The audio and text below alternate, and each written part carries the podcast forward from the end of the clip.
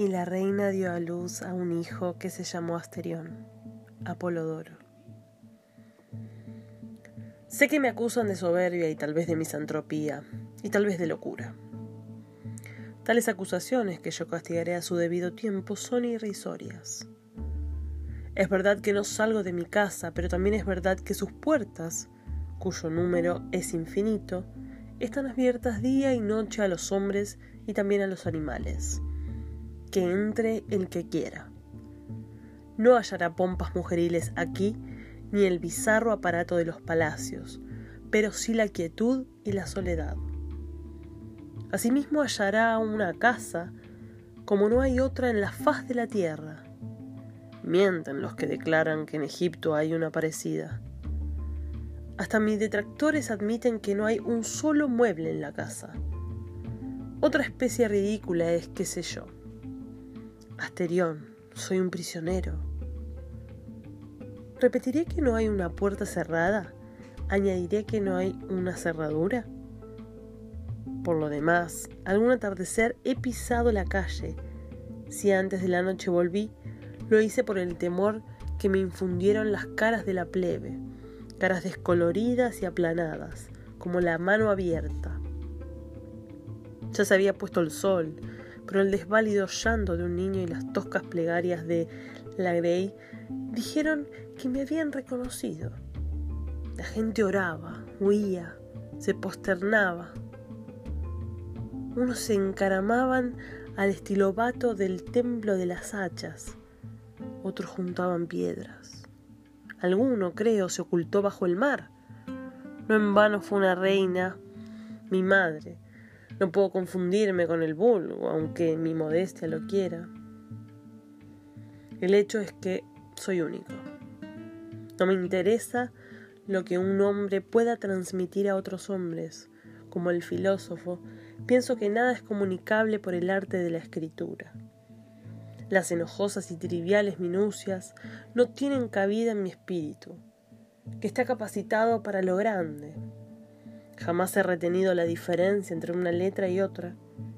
Cierta impaciencia generosa no ha consentido que yo aprendiera a leer.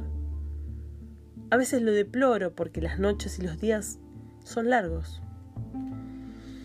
Claro que no me faltan distracciones. Semejante al carnero que va a embestir, corro por las galerías de piedra hasta rodar al suelo mareado. Me agazapo a la sombra de un aljibe o a la vuelta de un corredor y luego juego a que me buscan. Hay azoteas desde las que me dejo caer hasta ensangrentarme. A cualquier hora puedo jugar a estar dormido, con los ojos cerrados y la respiración poderosa.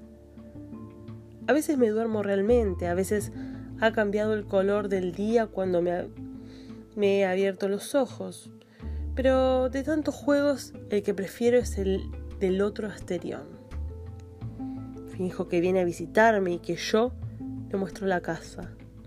Con grandes reverencias le digo, ahora volvemos a la encrucijada anterior, o ahora desembocamos en otro patio, o bien decía, que yo te gustaría la canaleta, o ahora verás una cisterna que se llenó de arena, o ya verás cómo el sótano se bifurca.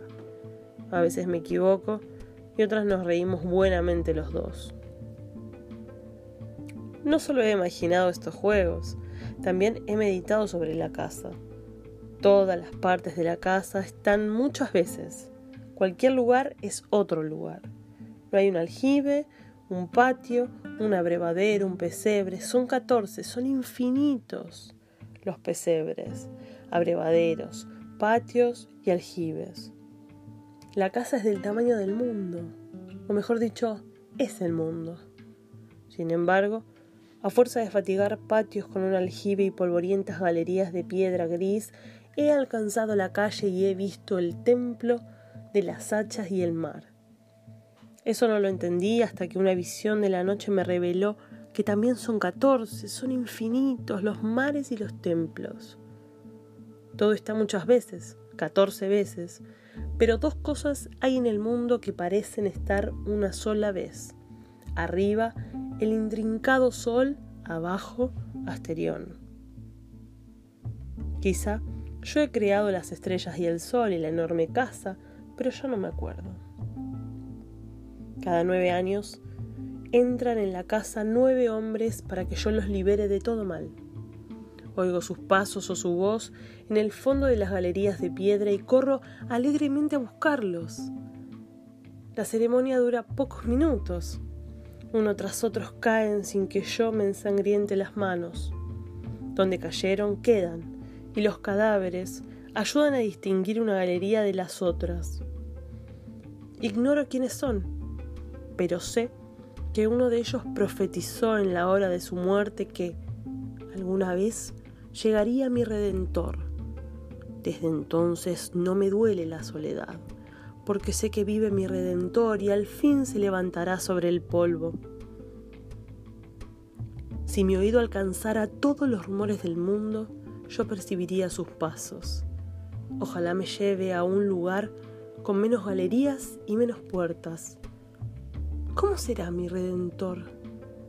Me pregunto. ¿Será un toro o un hombre? ¿Será tal vez un toro con cara de hombre? ¿O será como yo? El sol de la mañana reverberó en la espada de bronce. Ya no quedaba ni un vestigio de sangre. ¿Lo creerás, Ariadna?